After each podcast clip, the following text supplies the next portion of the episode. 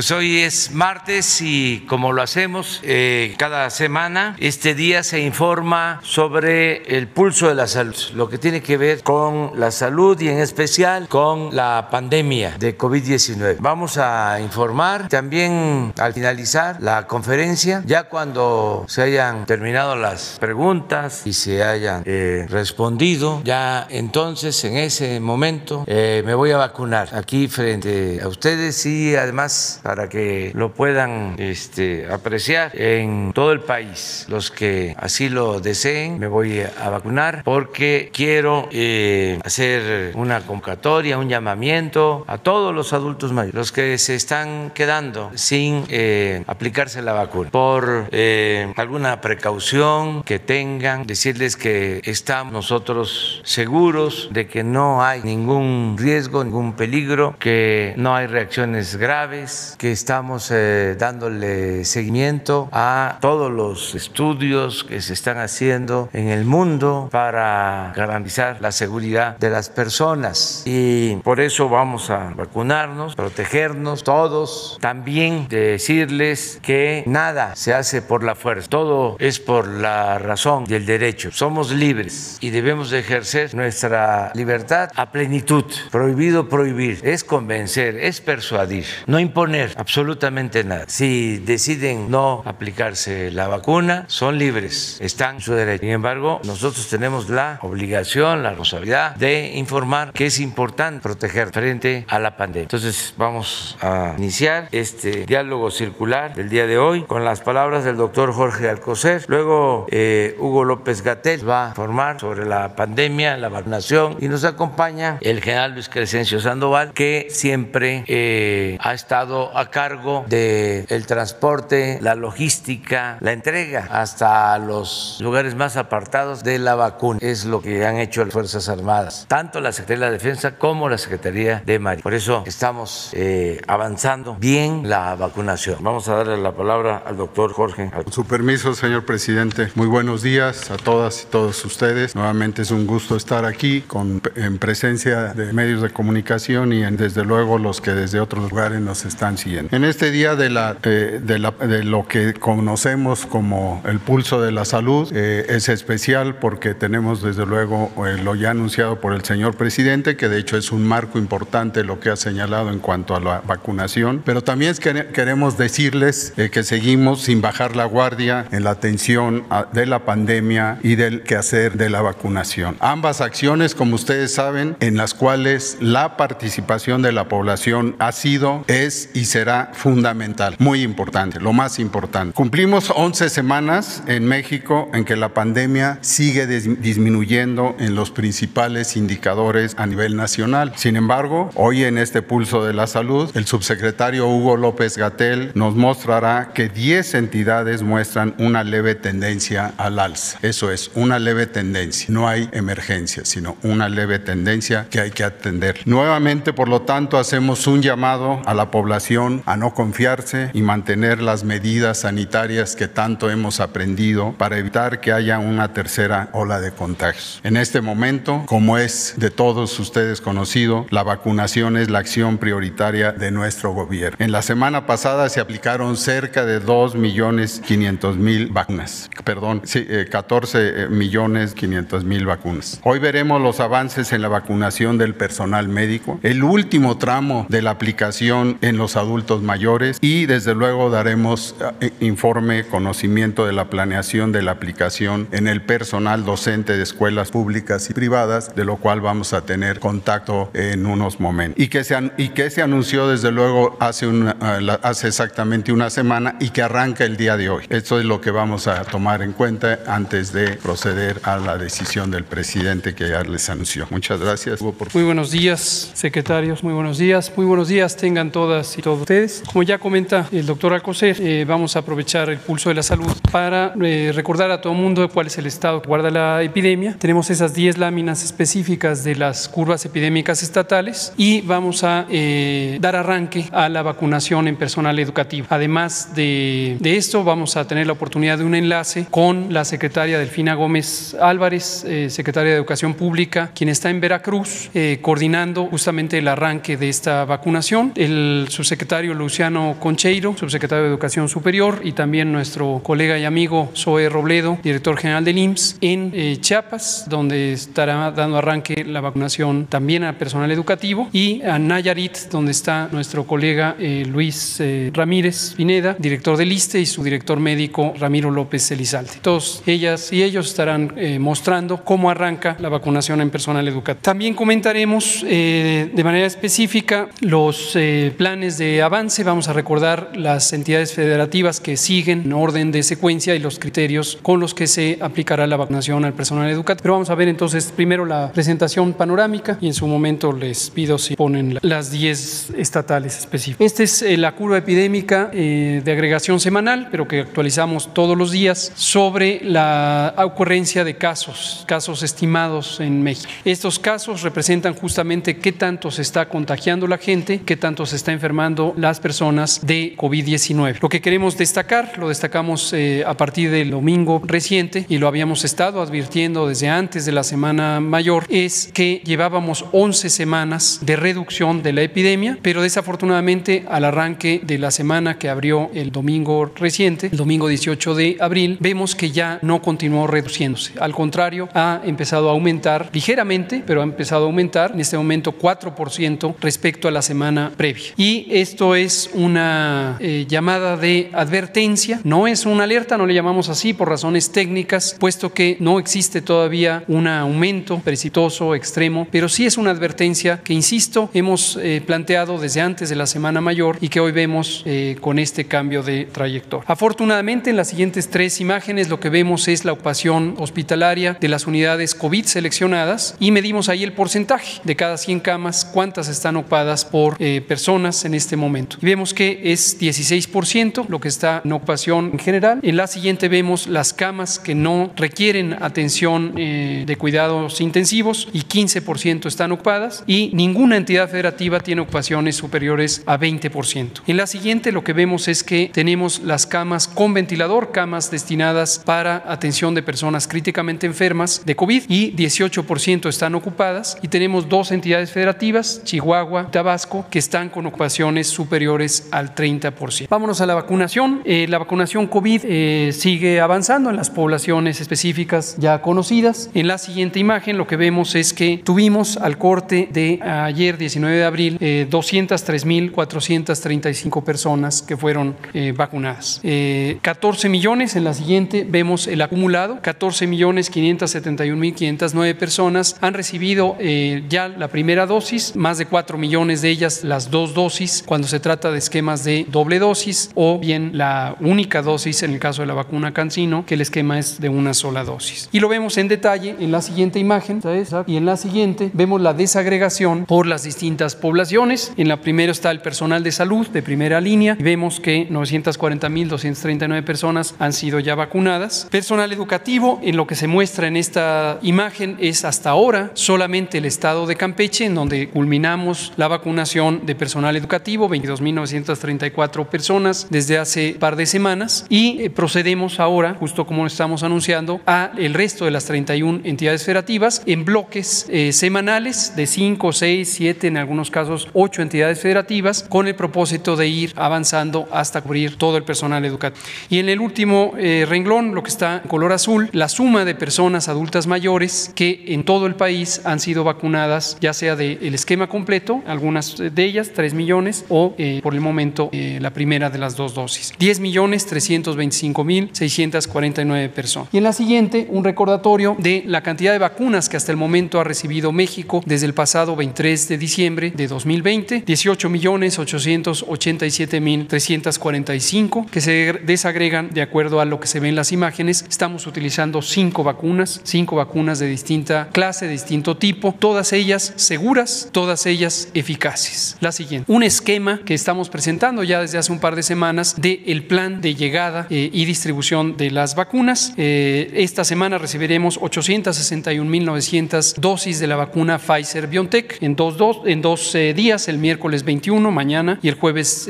22. La vacuna de AstraZeneca recibiremos 1.775.200 ya de la iniciativa COVAX. Esto es lo que se había contratado a la iniciativa COVAX y ya vamos a recibirlas. Eh, han sido recogidas en el aeropuerto de Holanda, Schiphol, y vienen ya en camino, 1.075.200. De Cancino no tenemos plan de liberación para esta semana y la vacuna rusa Sputnik V del Centro Gamaleya de Epidemiología y Microbiología del gobierno ruso eh, llegarán mañana 200.000 segundas dosis y el próximo 26 de abril el complemento de 300.000 dosis. Recuerden que la vacuna Sputnik V tiene dos dosis que son diferentes. La composición de la primera tiene una composición y la segunda es otra composición diferente. No son intercambiables. Y finalmente Sinovac eh, o Coronavac, la vacuna, eh, una de las dos vacunas chinas, eh, Coronavac, nombre del producto, Sinovac de la compañía, 500 mil dosis que llegarán el sábado próximo. Son 2.637.100 dosis. Esto es un poco más que lo que recibimos la semana pasada y se estima que a partir de mayo estaremos teniendo una expansión muy significativa de la cantidad de dosis semanales y mensuales que estaremos recibiendo. Por último, el resumen de lo que se estará poniendo para el personal educativo. Arrancamos con cinco entidades federativas, eh, pero insistimos en dejarlo claro, cubriremos todas. Campeche ya fue cubierto, ahora son cinco y estaremos a un ritmo aproximadamente semanal eh, iniciando la vacunación en las entidades federativas. Hoy Chiapas con 122.836 dosis, Coahuila 82.004 dosis, Nayarit 35.316, Tamaulipas 92.403, Veracruz 197.430 para un total de 529.989. Desde luego la cantidad depende de la población, la población trabajadora de las instituciones de educación públicas, que son la mayoría, y privadas, que son la minoría, pero también van a ser cubiertas. Todos los centros educativos que tienen una actividad eh, válida eh, van a ser eh, vacunado su personal, porque el objetivo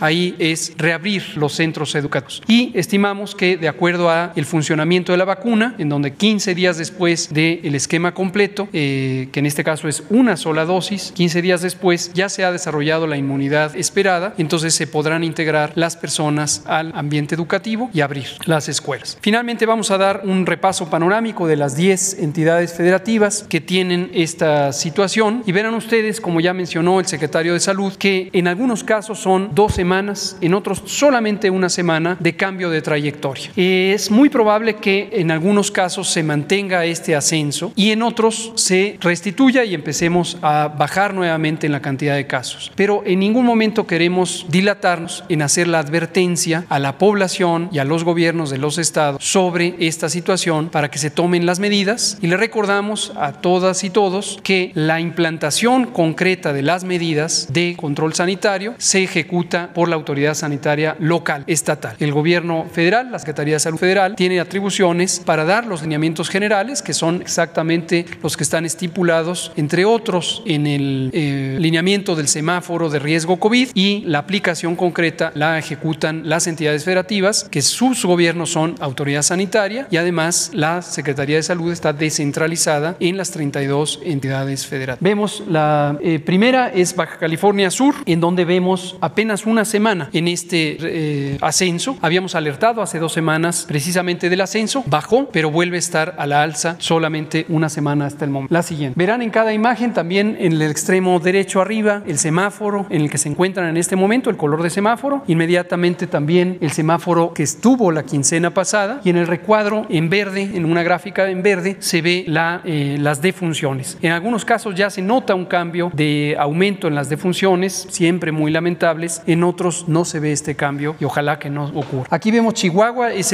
la entidad federativa que más nos preocupa, esto lo hemos estado comentando también repetidamente. Estuvimos trabajando ya con las autoridades sanitarias de Chihuahua para dar recomendaciones específicas y enfatizamos la importancia de que el equipo de salud eh, sea correctamente eh, escuchado en las indicaciones que da, que son técnicamente muy bien planteadas. Eh, entonces respaldamos las recomendaciones que la propia equipo técnico de la Secretaría de Salud está haciendo para el uso local y simplemente debe lograr que se ejecuten estas intervenciones. Vemos tres semanas consecutivas. La Ciudad de México apenas una semana, tenemos ahí una situación mixta, habían subido los, las hospitalizaciones en los últimos tres días, sin embargo llevamos ya dos días en donde bajar. Pero de todos modos la Ciudad de México hay que tener especial cuidado, sobre todo porque es la zona eh, más densamente poblada de todo el país y eso hace que a veces el control epidémico sea un poquito más... Eh, la siguiente, Colima tiene dos semanas de ascenso y Colima se encuentra en semáforo amarillo, entonces hay que tener cuidado con ello. La siguiente, Durango tiene apenas una semana. Insistimos, noten lo incipiente, lo temprano que es el señalamiento que estamos haciendo. En todos los casos se encuentra baja transmisión y en todos los casos llevábamos 11 semanas de reducción, pero con tan solo una semana, dado lo que nos preocupa de que pudiera empezar una tercera ola de epidemia, estamos haciendo ese señalamiento. La siguiente, el Estado de México apenas un cambio donde ya no se redujo, es prácticamente plana la curva. Noten, por favor, es el último tramo, la última semana,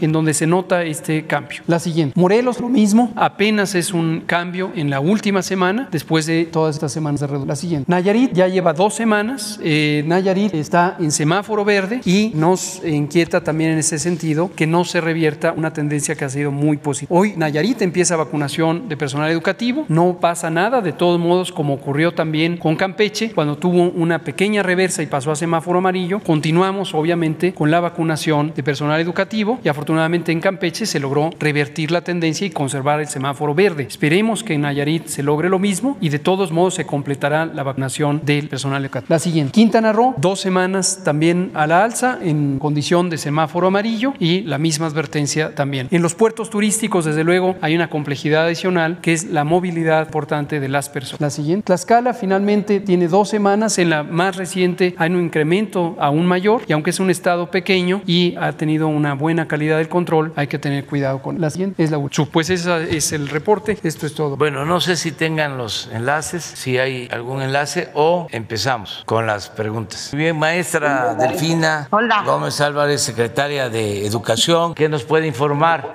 Eh, buenos días, señor presidente. Eh, aquí desde una de las células están aquí en Veracruz. Eh, quiero informarle que llevamos una muy buena participación de todas, cada una de las acciones están bajo esta responsabilidad y gran tarea. Tenemos a nuestro correcaminos de Veracruz, el teniente Vizuela, el secretario de Educación del Estado, el maestro Senyacen, a quien agradezco mucho la participación, al secretario de Salud del Estado, doctor Ramos Aló, nuestra rectora de la universidad, la doctora Sara Ladrón de Guevara, y la directora de Educación Superior, la doctora Carmen Rodríguez. Todos ellos, con los compañeros que han sido voluntarios, que tenemos alrededor de mil voluntarios en el estado de Veracruz, han hecho un esfuerzo y un trabajo de manera coordinada. Agradezco mucho esa participación.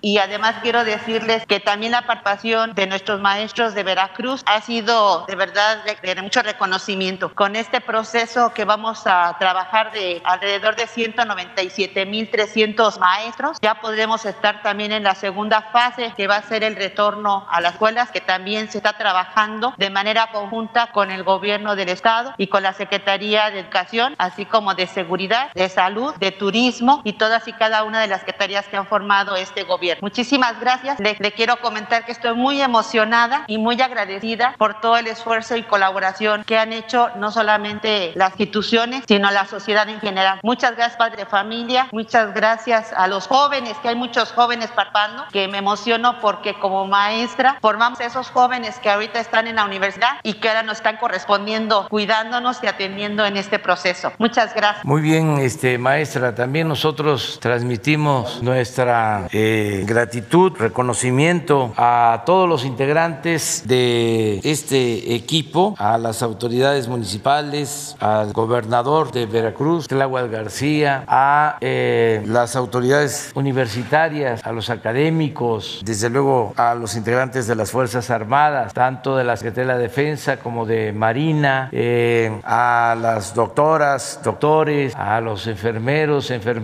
a todo el personal del sector eh, salud y a los voluntarios. Y agradecerle mucho a las maestras, a los maestros por eh, participar, por asistir, por vacunarse, para que regresemos a las clases presenciales. También nuestro agradecimiento a las madres, al padres familia, por todo lo que han hecho durante este tiempo de pandemia, de estar eh, atendiendo a sus hijos, sirviendo también como complemento para que eh, funcione mejor el sistema de enseñanza a distancia, el sistema de enseñanza por televisión. No hubiese funcionado sin el apoyo de los padres, de las madres, familia, que como lo he dicho en otras ocasiones, se eh, acaron, tuvieron que eh, recordar sus tiempos de estudiantes, aprender lo básico de física, de biología, de historia, para este, ayudar en tareas a los hijos. Eh, ya vamos a ir saliendo de esta situación y necesitamos las clases especiales porque no hay nada que pueda sustituir la escuela. La escuela es no solo un centro de enseñanza, es el segundo hogar, es el sitio de la convivencia social de los niños, de los adolescentes y es donde las maestras y los maestros nos enseñan forma. Entonces, muchas felicidades y muchas gracias y ojalá y que se vacunen todos los maestros y las maestras, todo el personal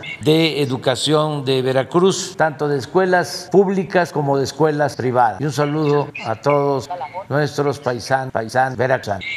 Muchas gracias, presidente. Y le comento que también en Campeche hay buenas noticias. El día de ayer ya regresaron 137 instituciones y me informan que hay muy buena participación de los maestros y asistencia, así como también la participación de padres de familia, desde el proceso de limpiar las escuelas, desde el proceso de enviar a los niños con todo el protocolo que se requiere. Entonces, Campeche, de verdad, una felicitación por ese esfuerzo y ese compromiso que también están haciendo. Y aprovecho también para saludar y felicitar a nuestras educadoras. Hoy es el día de la educadora en memoria del natalicio de nuestro educador eh, Federico Fruebe. Entonces, eh, todo nuestro personal de educadoras, muchísimas felicidades. Miren, un regalo tan grande es la vacuna que ahorita está haciendo precisamente la participación de, de todos los sectores para hacerles ese festejo. Muchísimas gracias. Felicidades, nos vamos a estar bien. Adiós. adiós. Pues estamos en Chiapas. Adelante, Zoé, el secretario del Seguro Social, Zoé Robledo, de Chiapas. Señor presidente, muy buenos días. Un gusto saludarlo desde esta arena universitaria de en Tuxtla Gutiérrez de la Gracias. Vamos empezar a las ocho. Muchas Encontramos gracias. Aquí con Luciano Perfecto, ¿no? Y ya Qué pena. la secretaria eh, Osaide, Secretaría de Educación del Estado, y ya listos para la vacunación de los maestros de Chiapas. Serán 121 mil dosis por todo el estado, en 13 municipios, en 19 sedes, eh, tanto en Tuxtla Gutiérrez como en Tapachula, San Cristóbal, Comitán, Mochintla de Mendoza, Palenque, Picalco, eh, Tonalá, eh, Chil, Venustiano Carranza. Hay una gran participación de todas las instituciones y en un momento más, eh, acá lo permiten, explicaría. El maestro Concheiro dará unas palabras. Nada más para decirle a las maestras, maestros de Chiapas, a todos los trabajadores de la educación que tenemos garantizada la vacuna, que hoy empezamos actualmente, que esto será todo un hecho, es el primer paso para una nueva normalidad, una vuelta a clase. Eso queremos tranquilos, vamos con mucha fuerza. Muchas gracias, señor presidente. En nombre de niños, las niñas, los jóvenes del estado de Chiapas, muchas gracias por la vacunación maestros. Esto nos hace ver muy próximo el horizonte de devolvernos a las aulas para encontrarnos con los y así evitar el rezago educativo para nuestro querido estado de Chiapas. Muchísimas gracias. Y si nos permite, señor presidente, la maestra Gordillo, coordinadora de las universidades interculturales de la CEP, eh, quisiéramos que dijera un mensaje en idioma indígena para hacer también convocatoria a los profesores de, de todas las zonas indígenas del estado de Chiapas. Por favor, maestra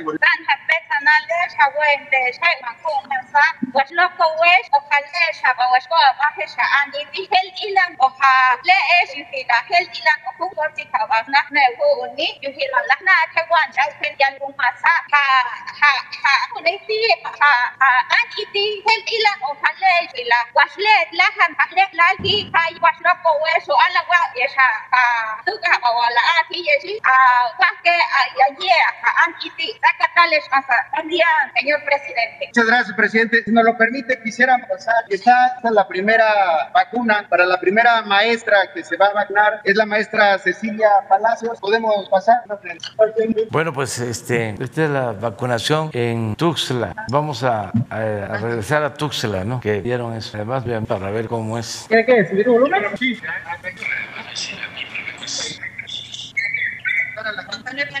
Ya hemos rato, ya la anunciaron que el lote y la vacuna también Ahorita se abre, ya se acerca. Vamos a ambular y extraer la el procedimiento. Bueno, pues ya tengo ya parada todo presidente, eh, las maestras, en este momento arrancar, esperamos que en ocho días vamos a aplicar las 120 mil vacunas. Que están en 20, los 19 sedes, más de 600 eh, brigadas, gran afluencia. Hay grande con salud, secretario de salud, Saludos, presidente. Muchas felicidades, saludos a todos, paisanas, paisanas. Ya, vamos a Nayarit, doctor Ramiro, ¿qué nos puede informar? Doctor Ramiro, adelante. Debía haber alguien tenido el teléfono de Sí, buenos, buenos días, señor presidente.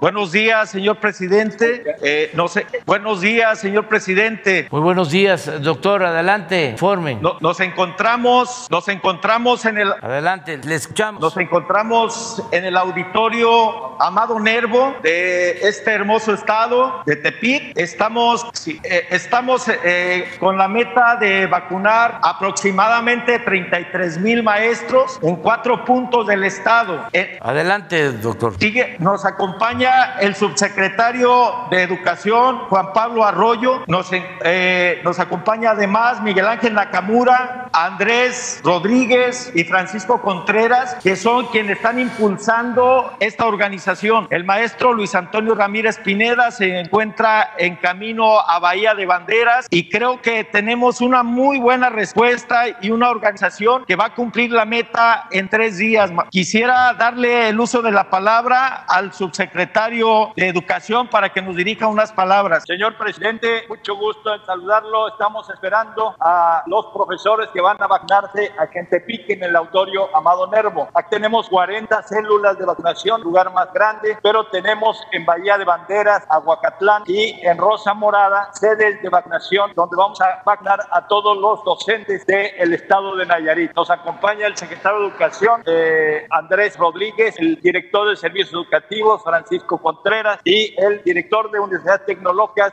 el doctor Baltasar. Estamos pues aquí esperando, nosotros estamos una hora más temprano, los profesores están ya haciendo fila, muchos se levantaron muy temprano, llegamos a las cinco y media de la mañana, ya había una cola esperándonos, pero no los vamos a hacer esperar. Aquí el auditorio es suficiente para mantenerlos en calma, esperando la vacunación con todo el proceso. Tenemos un grupo de enfermeras, médicos, de ICE, sobre todo y Social, nos han apoyado muy, muy encarecidamente. Nos apoya también el Estado Mayor del, de la zona treceava, que se está haciendo cargo de todo el servicio de seguridad para mantener eh, con cuidado las vacunaciones. Señor presidente, estamos a la orden para lograr hoy la vacunación, que vamos a mantenerlo en los próximos tres días, de las 8 de la mañana a las 4 de tarde. Muy bien, pues eh, felicidades a todas, a todos. Eh, una convocatoria respetuosa a todas las maestras, maestros de Nayarit para que participen, se vacunen, nos eh, cuidemos todos, que haya protección para enfrentar el COVID y que se pueda regresar a las clases presencial. Eh, muchas gracias a todas, a todos. En efecto, aquí son las 8 de la mañana, pero allá eh, 8 con 5, allá son 7 de la mañana, ¿verdad? Con 5 minutos. Eh, por eso este, están en espera, hay una hora de diferencia. Les mandamos un abrazo y adelante con el inicio de la vacunación de maestras y de maestros en Nayarit. Adiós. Así es, así es, señor presidente. Muchas felicidades. Muy bien, vamos, empezamos. Luego, segundo, tercera, Sara, cuarta, la compañera, quinta, ahí. Gracias. Buenos días, presidente. Shaila Rosagel, corresponsal del Grupo Gili, el imparcial de Sonora, la crónica de Mexicali y Frontera de Tijuana. Eh, preguntar nada más eh, con lo del plan de vacunación, eh, la vacunación de los maestros del sector eh, privado, ¿cómo va a ser? Si va a ser a la, a la par, o sea, los dos, público y privado, si van a, eh, o sea, ¿cómo va a ser el, el, la logística para, para vacunarlos a, a, ellos? También sería mi pregunta. Presidente Shaila, muy buenos días, gracias por la, el señalamiento. Nosotros no distinguimos eh, público y privado como que son dos grupos diferentes. Todo es parte del Estado Nacional y todo es importante. Lo que se ha establecido son estos puestos de vacunación, en su mayoría son macrocentros, como los que acabamos de visualizar, son en grandes eh, espacios públicos, gimnasios eh, en su mayoría, sobre todo por las condiciones climáticas de mucho sol, mucho calor, Entonces, están techados y ahí concurren todas las personas que trabajan en los sistemas educativos, tanto público como privado. ¿Se van a vacunar a todas, personal administrativo también, de servicios, de todo, del sector público y privado? Recordar cuál es, es muy importante recordar cuál es el objetivo de la vacunación en personal educativo. En esencia, la protección de cada persona es igual, trabaje donde trabaje, viva donde. La idea es una persona vacunada, es una persona protegida. Pero la utilidad en términos de salud pública, en términos de la nación en su conjunto, es diferente.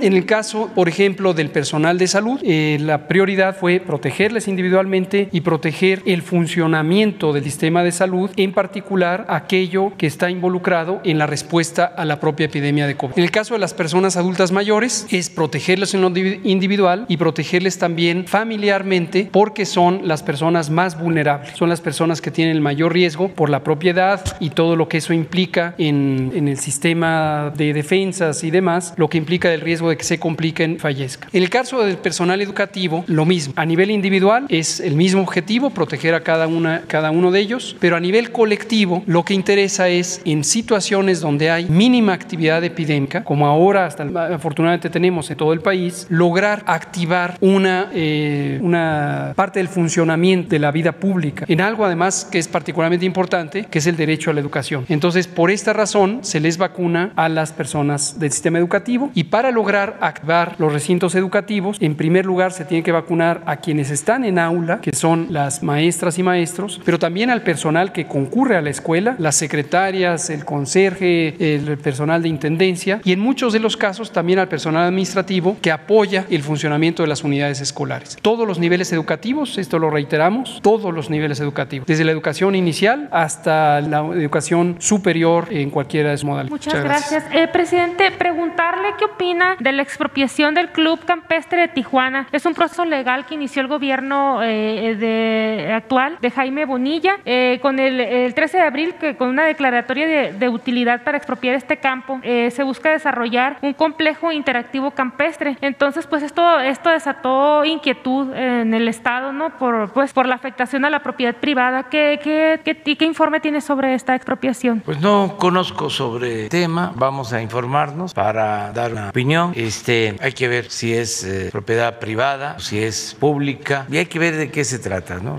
Yo espero poder contestarte mañana. Muchas gracias. Ya por último, eh, presidente, en Sonora, pues usted sabe eh, sobre el tema de la sequía, que hay 38 municipios ahí en la entidad que tienen de sequía leve a, a moderada. Eh, y desde ayer, los directivos de la cuenca del noroeste de la Conagua dijeron que siete municipios, incluido Hermosillo, se acercaron para buscar apoyo de la federación, pues para paliar los efectos de la sequía ahí, en estos municipios. ¿Hay algún plan para atender este impacto en Sonora? Sí, lo que pasa es que, Sheila, no podemos ahora hablar de programas, aun cuando se trate de situaciones de emergencia y de presión civil, pero sí se está atendiendo eh, a toda la población, al pueblo de México, en sus eh, necesidades, en sus demandas. Estamos eh, atendiendo. Lo mismo aprovecho cuando me dices del campo de golf expropiado, este, tengo que verlo bien porque van a surgir en estos días, faltan pues como 40, 50 días para la elección. Estamos en víspera de las elecciones. Van a haber muchas acusaciones con propósitos políticos, orales. Entonces vamos a, a tomar las cosas calma para este,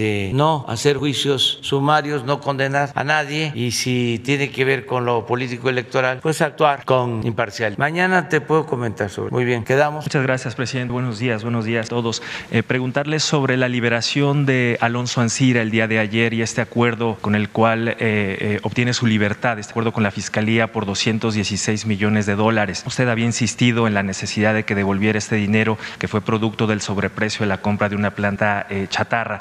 Preguntarle si, es, si le satisface a su gobierno y usted esta eh, devolución de este dinero y eh, si tendría que seguírsele un proceso penal o para el gobierno tendría que ya zanjarse este, este caso. Yo celebro que se haya llegado a este acuerdo. Es un hecho posiblemente inédito o llevaba mucho tiempo que no se registraba. Sería bueno ver otros casos, pero es la devolución de eh, un dinero que se pagó de más en la compra de una planta de fertilizantes. Pagó Pemex en el sexenio pasado en el marco del llamado PAC por México. Pagaron 270 285 millones de dólares por la planta. Y eh, desde el gobierno anterior se hicieron avalúos y la Auditoría Superior de la Federación estimó que se había pagado de más, que eh, había un sobreprecio de alrededor de 200 millones de dólares. O sea, que lo que pagaron en 275 eh, valía 75, han pagado 200 millones de dólares adicionales. Eh, nosotros aquí, desde el principio, sostuvimos que necesitábamos que se devolviera la reparación del daño, que eso nos importa mucho. Eh, para eso se creó el instituto, para devolverle al pueblo lo robado, que todo este dinero eh, regrese al pueblo. Entonces ayer se logró un acuerdo, eh, intervino la Fiscalía, le agradecemos mucho a la Fiscalía General de la República, también el Poder Judicial, porque se hizo el acuerdo ante un juez y Pemex eh, ya aceptó eh, la devolución de 216 millones de dólares que tienen que entregar. Me informaron de que no se cancela el proceso judicial, se suspende y queda eh, condicionado a que se pague eh, la reparación del daño, que se devuelva los 216 millones de dólares. Entonces este dinero pues eh, va a ayudar para que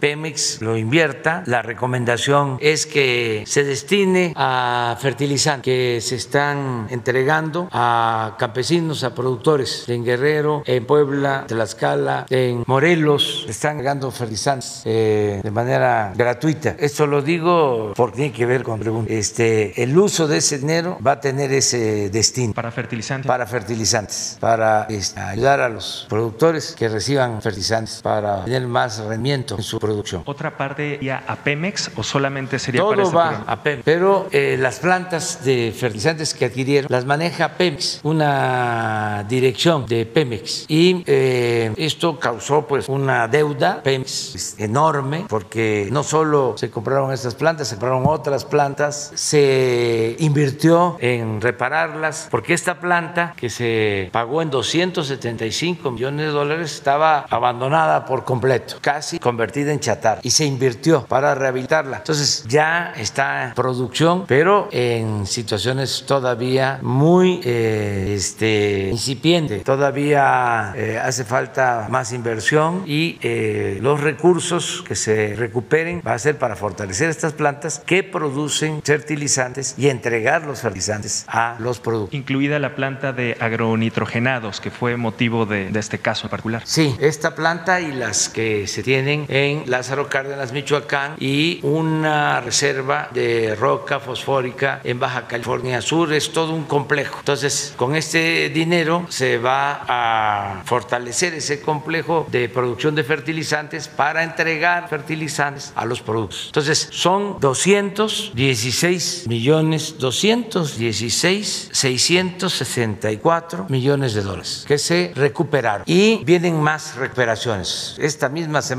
les vamos a dar a conocer lo que se está recuperando por también pagos excesivos, contratos eh, donde se cobraba de más de reclusorios. Si se acuerdan de que eh, se tenía que pagar una cantidad enorme de dinero por 8 o 12 reclusorios, alrededor de 16 mil millones de pesos al año. Un contrato eh, se estaba pagando y ni siquiera estaban ocupados los reclusos. Y se pagaba como si eh, estuvieran llenos de reclusos, de prisioneros. Se pagaba al 100. Es más, todavía este, no se han llenado. Promedio deben de estar al 60%. Pero el contrato establecía que había que pagar desde el principio el 100%. Ahora ya se hizo una revisión, se habló con los eh, empresarios, con los eh, que recibieron estos contratos y ya se llegó a un acuerdo de una disminución en el pago. Y algo muy importante, lo adelanto, este, aunque se va a informar bien jueves, en los contratos se establecía que al finalizar el periodo, 20 años, el reclusorio no pasaba a ser parte del gobierno, sino seguía siendo propiedad de la empresa. Eso ya se resolvió. Los reclusorios van a pasar a formar parte de patrimonio. Ese fue el acuerdo. ¿En qué términos fue este acuerdo? Es decir, ¿en qué porcentaje se va a reducir el costo que se estaba Bueno, pagando? vamos, es que quienes este, han estado trabajando en esto, pues me informan a mí en lo general, me piden mi punto de vista, pero ellos este, pues tienen el mérito de haber logrado estos acuerdos eh, mediante diálogo. Afortunadamente los empresarios entendieron que son otros tiempos y vamos a obtener ahorros. ¿Cuánto más? Pues yo calculo calculo de más de 2 mil millones de pesos al año. Al año. Presidente, en un segundo tema, eh, en los últimos días hemos estado viendo eh, un aumento de los incendios forestales en varios estados, en Nuevo León, Morelos, incluso aquí en la Ciudad de México. Sin embargo, este año particularmente la CONAFOR, que es una de las dependencias encargadas de combatir esos incendios, ha tenido recortes presupuestales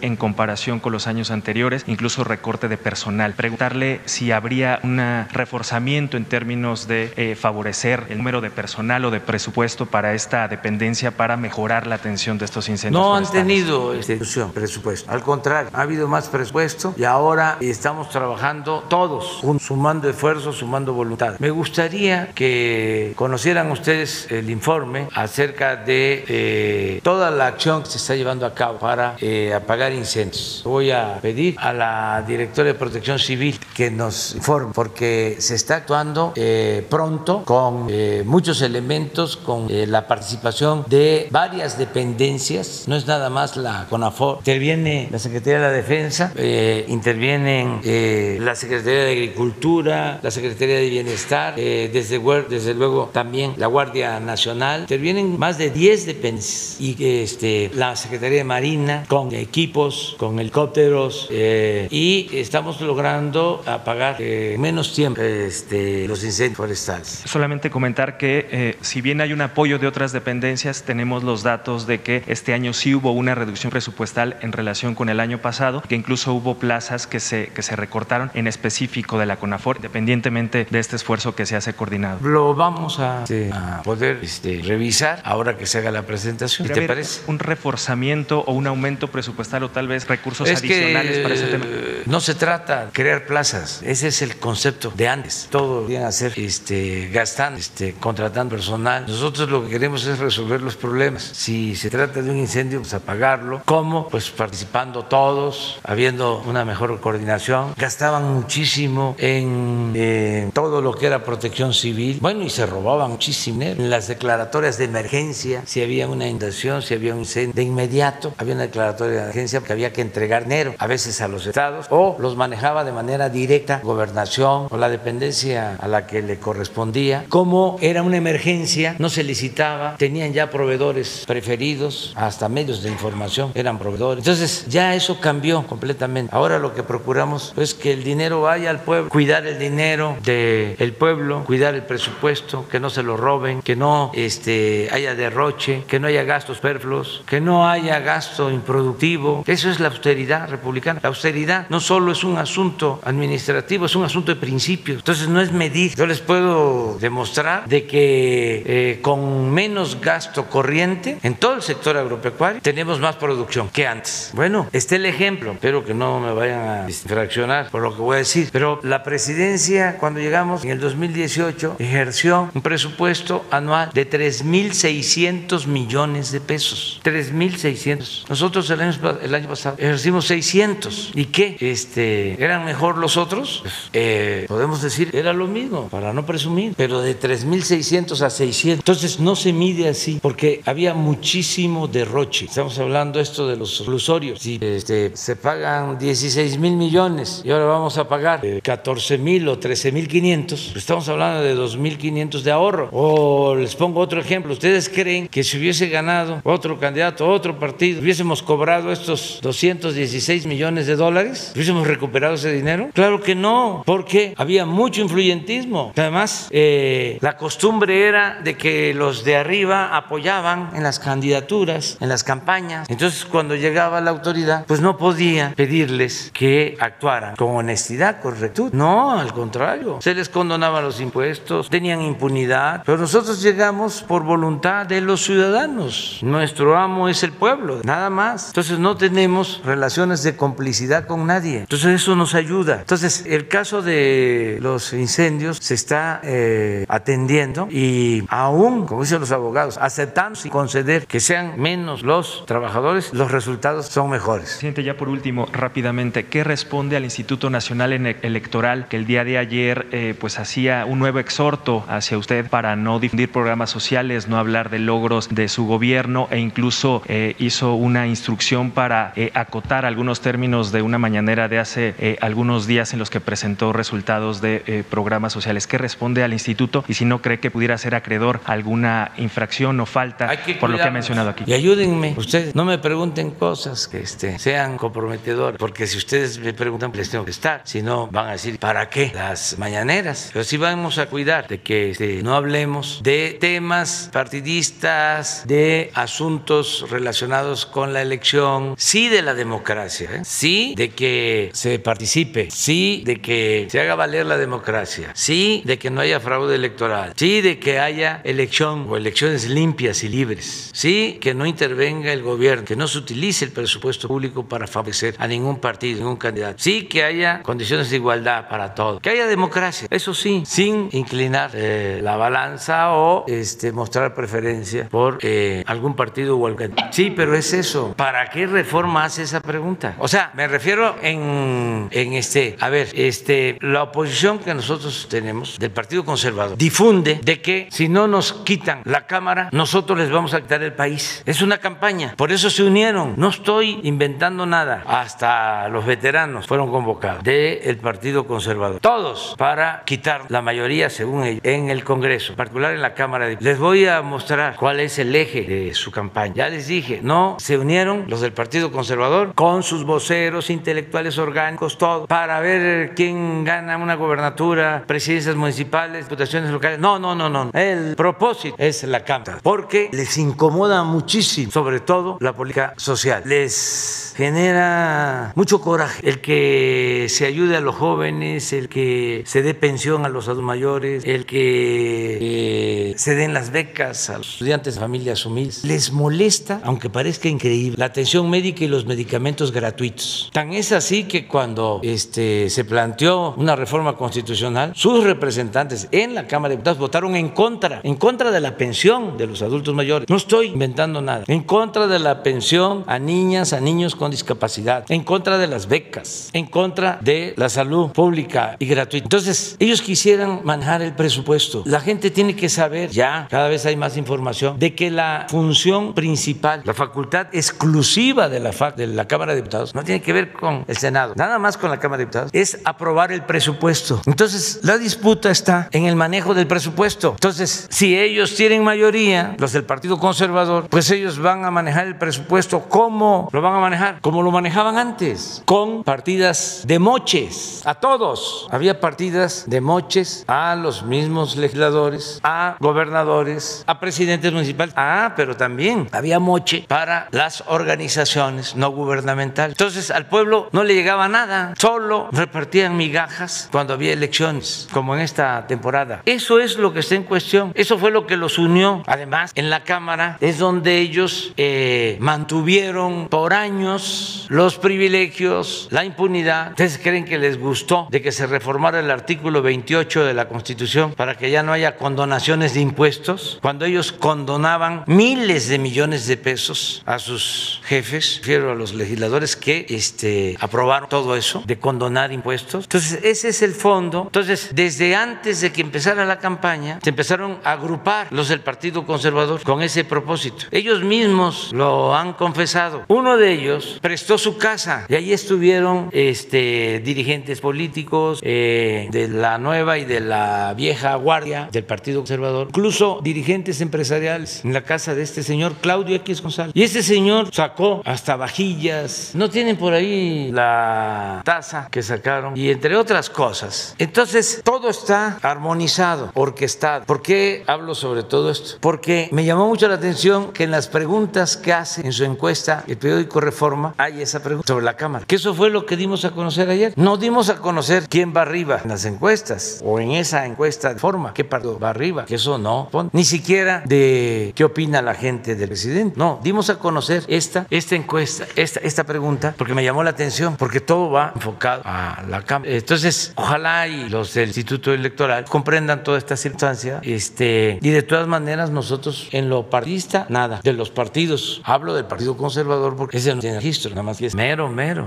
Partido conservador. Pues el que se considere conservador, que levante la mano. Miren, pero no está este el Twitter. Si lo dejamos sin la cámara, a ver, pon, o lo dejamos sin la cámara, ya sabes quién, o nos deja sin país. Pero a ver si está el tweet. Por eso les comento, ayuden este, que todos actuemos con imparcialidad. Bueno, ya, porque nada más, a ver si está el, para que no es nada más una foto, ¿no? Ahí está. Pero es eh, la esencia, o sea, todos los escritores eh, conservadores, intelectuales orgánicos, traen lo mismo. Vamos a, unirnos porque este, si eh, tiene la Cámara, pues entonces va a poder continuar con los programas sociales, va a continuar la transformación. Lo que quieren es parar, detenerlos. Entonces la gente, cuando le preguntan, reforma, si, a ver, pon la pregunta otra vez, o sea, de la encuesta, de la encuesta que hizo el periódico Reforma, entre otras preguntas, que no voy a poner las preferencias electorales porque ahí sí les va a dar, este, sí, patatus, si las pongo. Pero fíjense esta pregunta, ¿a qué viene? ¿Por qué la pregunta? ¿Qué cree que es mejor para el país? Que ese partido conserve el control de la Cámara de Diputados para apoyar las políticas del presidente o que la oposición la controle para limitar el poder del presidente. ¿Qué contesta la gente? Que ese partido conserve el control de la Cámara, 49%. Que la oposición controle la Cámara, 38%. Aquí está todo, esta es la esencia. Por eso la pregunta del Reforma, porque con todo respeto el Reforma es vocer de Partido Conservador, pero no de ahora, ¿eh? de siempre. No favorece a Moreno. Pues este, se informa nada más de lo que está sucediendo. Es que este, están también afectando la institución presidencial. No puedo quedar callado. ¿Mande? Sí, pero no solo es esto. No, es todos los días. Un día sí y el otro también. Campaña. Nunca los medios de información, desde Madero, habían atacado tanto a un presidente como ahora. Nunca. Entonces, tengo el derecho a informarle a la gente. Está,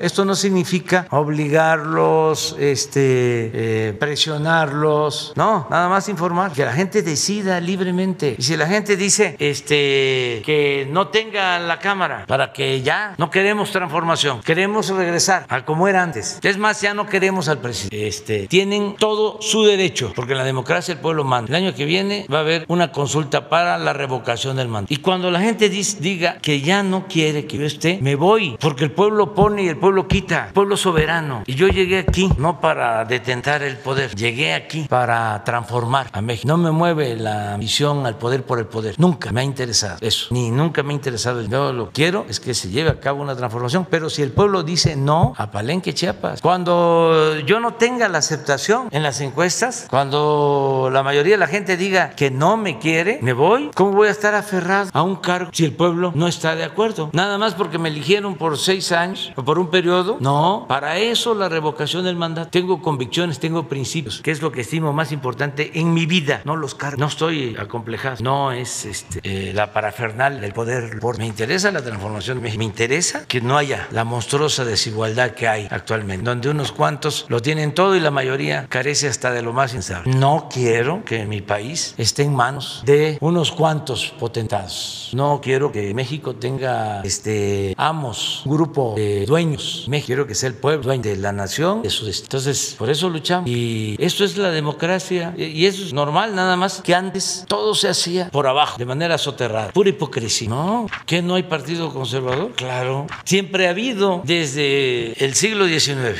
existe el partido. Entonces, tenemos que procurar que las elecciones sean limpias y sean. Después hablo que la democracia sí que eh, tiene que haber. Ojalá ya no sigamos hablando de estos asuntos. Muy bien, mande.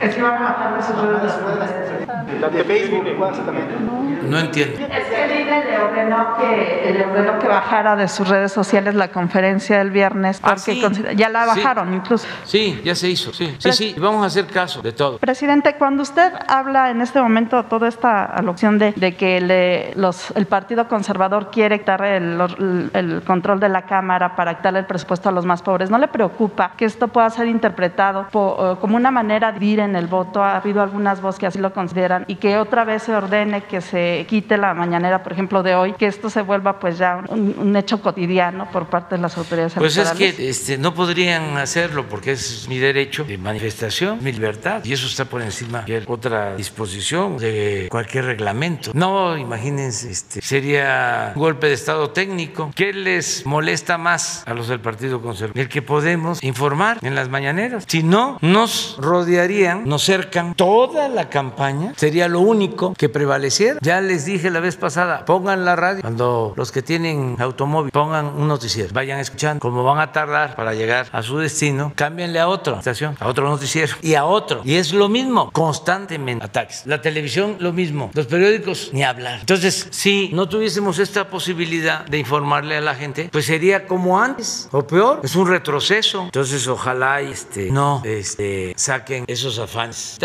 Mejor vamos al debate. Además, este, son muchos, no hay ni siquiera equidad. ¿Cuántos periódicos o artistas toman en cuenta, Sarmen? Muy poquito. La inmensa mayoría en contra. Hagan un ejercicio del día de hoy o de ayer o mañana. Pongan el Reforma, el Universal, el Excelsior, etcétera, todo. Y hagan un análisis de contenido. Ustedes son Y así de manera esquemática. ¿Cuántas notas, cuántos artículos a favor, cuántos neutrales, cuántos en contra? Y ahí se van. Nunca había pasado eso. Se dedicaban a quemarle incienso al presidente, a aplaudir y a callar. Entonces ahora es distinto. Y si encima de todo eso no nos van a permitir expresarnos, mandar pues eso. Presidente, y le quiero preguntar sobre el tema de migración, porque decía usted que se disparó la migración en marzo. Eh, ¿Cuál es la situación de las estaciones migratorias? De los algunos albergues reportan ya pues cierta saturación. Eh, ¿Cómo están en ese sentido? ¿Cómo va el tema de los niños eh, que también preocupa? ¿Y eh, dónde y cuándo se reuniría con los gobernadores para ver este asunto de la, de la migración de la Hoy frontera en la tarde tenemos una reunión a las seis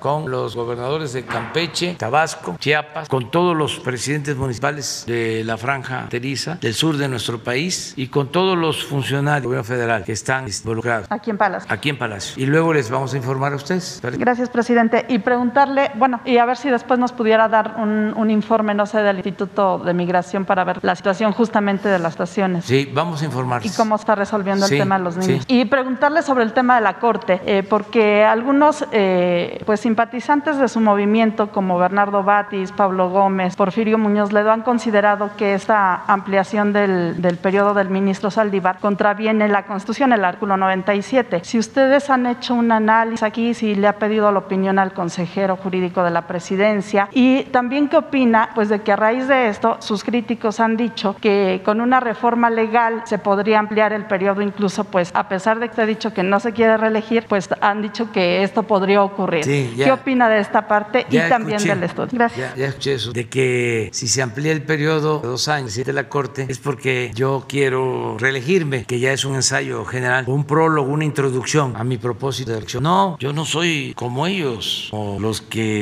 se han acariciado siempre ese propósito de reelegirse. No, yo termino mandato, que por cierto la gente no sabe que voy a tener dos meses menos que los eh, otros presidentes, porque no voy a terminar a finales de noviembre, voy a terminar a finales de septiembre. O sea, son dos meses menos que los otros presidentes. Pero si así lo decide la naturaleza, el creador, el pueblo, es hasta ese día, nada más. Y me jubilo, me retiro por completo de la actividad pública, de la actividad política. Me voy a Palen a escribir, eso sí, voy a escribir un libro que me va a llevar tiempo sobre el pensamiento conservador, porque tengo que una ocupación y también les adelanto de que voy a vivir de mi pensión de list. También ya me va a corresponder de la pensión de adulto mayor, pero nada absolutamente de política. Por eso estoy trabajando intensamente porque espero cumplir mi misión, mi tarea a finales de septiembre del 24 y estoy seguro de que voy a contribuir como eh, está sucediendo con la participación de millones de mexicanos a la transformación. Estoy seguro de eso. Va a ser la cuarta transformación del país, como lo fue la independencia, como lo fue la reforma, como lo fue la revolución. Así se va a consumar la cuarta transformación del país sin violencia, de manera pacífica, pero con la misma profundidad con que se llevó a cabo la independencia y sus logros, la reforma y la revolución, porque se están llevando a la práctica cambios profundos. Esto que estamos viendo ahora, desde la vacuna para todos hasta que devuelvan dinero los que abusaron durante el periodo de corrupción del neoliberalismo. Todos estos son cambios. La misma conferencia, esta, el que estemos hablando de que exista la posibilidad de que prohíban la conferencia. Todo esto es un camino nuevo, ya no es el camino trillado de siempre. Esta es la transformación. Ni siquiera es reforma, porque la reforma, como su nombre lo indica, es cambio de forma, es transformación. Entonces, por eso vamos hacia adelante. ¿Qué les parece si ya eh, pasamos a la vacunación? Lo del consejero, ¿le ha dado algún eh, análisis de la ampliación del periodo de Sí, el consejero de presidencia sostiene que no es eh, inconstitucional y yo ya fijé mi postura ayer en el sentido de que creo muy importante que continúe el presidente Arturo Saldívar porque es un hombre íntegro, honesto, con principios y se requiere de que las leyes que se aprobaron para renovar el poder judicial se conviertan en realidad. Y para eso se necesita una gente honrada como el presidente de la Corte, el eh, ministro Saldívar. Si no es él, van a quedar como letra muerta las leyes que se aprobaron para renovar el poder judicial. Este, me preguntaron ayer, pero no hay otro, también de manera categórica, no hay otro, porque la mayoría en la Suprema Corte la tienen quienes vienen del antiguo régimen y se requiere que los jueces, los magistrados, los ministros estén al servicio del pueblo, no al servicio de los grupos de intereses creados. Que los jueces no sean empleados de los potentados, que los jueces defiendan al pueblo. Lo que decía Morelos, que haya tribunales que defiendan al pobre, que haya tribunales, decía textualmente, que defiendan al débil de los abusos que comete el fuerte, que apliquen la magma de los abogados liberales, de que al margen de la ley nada y por encima de la ley nadie. Entonces, durante el periodo neoliberal, todo el poder judicial, como el poder ejecutivo, como el legislativo, se sometió al poder económico y ahora hay que emanciparlo, hay que renovar el poder judicial y por eso este, yo apruebo, apoyo la decisión que tomaron en el Senado y que ahora se va a poner a consideración en la Cámara de Diputados para ver si se aprueba o no. Al final ellos son los que van a, a decidir. Respeto el punto de vista de todos y se tiene que garantizar el derecho a disentir, pero también yo siempre digo lo que pienso y en este caso lo que creo le conviene al pueblo y a la nación. Bueno, ya vamos a la vacuna. De una vez. Corazón. Buenos días, señor presidente. Me presento con usted. Soy la teniente enfermera Melina Vega y voy a ser quien aplique su vacuna el día de hoy. Le muestro la vacuna que va a ser aplicada. Es eh, vacuna contra COVID-19. Es del laboratorio de AstraZeneca. Y le muestro la jeringa con la que va a ser vacunada. Igualmente, es una jeringa nueva. Está totalmente sellada, ¿ok? Antes de aplicarla voy a realizar unas preguntas. ¿Usted ha presentado fiebre en las últimas 24 horas? No. ¿Algún síntoma de COVID en las últimas 24 horas? ¿Alérgico a algún medicamento? No. ¿Alguna transfusión sanguínea en los últimos tres meses? No. Vamos a levantar su camisa, a descubrirlo. ¿eh? Relaje su brazo. Tranquilo, es muy, es muy rápido. Muy tranquilo. Cabeza fría, corazón caliente. Ok. Voy a proceder a realizar la sección. Una molestia. Puede presentar algunas reacciones, desde dolor en el sitio de la punción, inflamación, enrojecimiento. Es importante no manipular el sitio de la opción, no rascar, no dar masaje, no aplicar compresas, cáliz frías. Algunas otras reacciones que pudiera presentar, dolor de cabeza, malestar general, cansancio, dolor articular, eh, dolor muscular, incluso podría haber fiebre. De hecho, vamos a pedirle, por favor, que permanezca bajo vigilancia eh, aproximadamente 30 minutos para observar que no haya ninguna reacción importante y le hago entrega de su cartilla en donde ya queda el registro de su vacuna. Eso Muchísimas sería gracias. todo, mi general, de nuestra parte. No, tiene las manos muy suaves, no duele, pero además ayuda mucho, nos protege todo. Hago nuevo un llamado a los, a los mayores todavía. Un llamado a los adultos mayores para que todos nos vacunemos. No eh, hay ningún riesgo. eh, para empezar, no duele la vacuna. Estaba yo viendo que me la colocaron en el mismo brazo donde tengo todavía la marca. Mire, cuando estábamos niños que nos vacunaban, no sé si era para sarampión, para abuela. Sí, este, entonces no pasa nada absolutamente. eh, que si no se aplicaron la primera dosis, porque lo estaban pensando, cuando lleguen de nuevo al municipio para aplicar la segunda dosis, pueden aprovechar para que se apliquen la vacuna, protegernos todos. Pues yo creo que mes y medio, mes, no, ya no, ya, ya, con esto es suficiente. Muchas gracias. Voy a, voy a, este, a sentarme como lo recomiendan, pero ya afuera. Nos vemos mañana. Sí, sí, mañana. Ahora estoy muy bien. Bien, bien, en un tuit.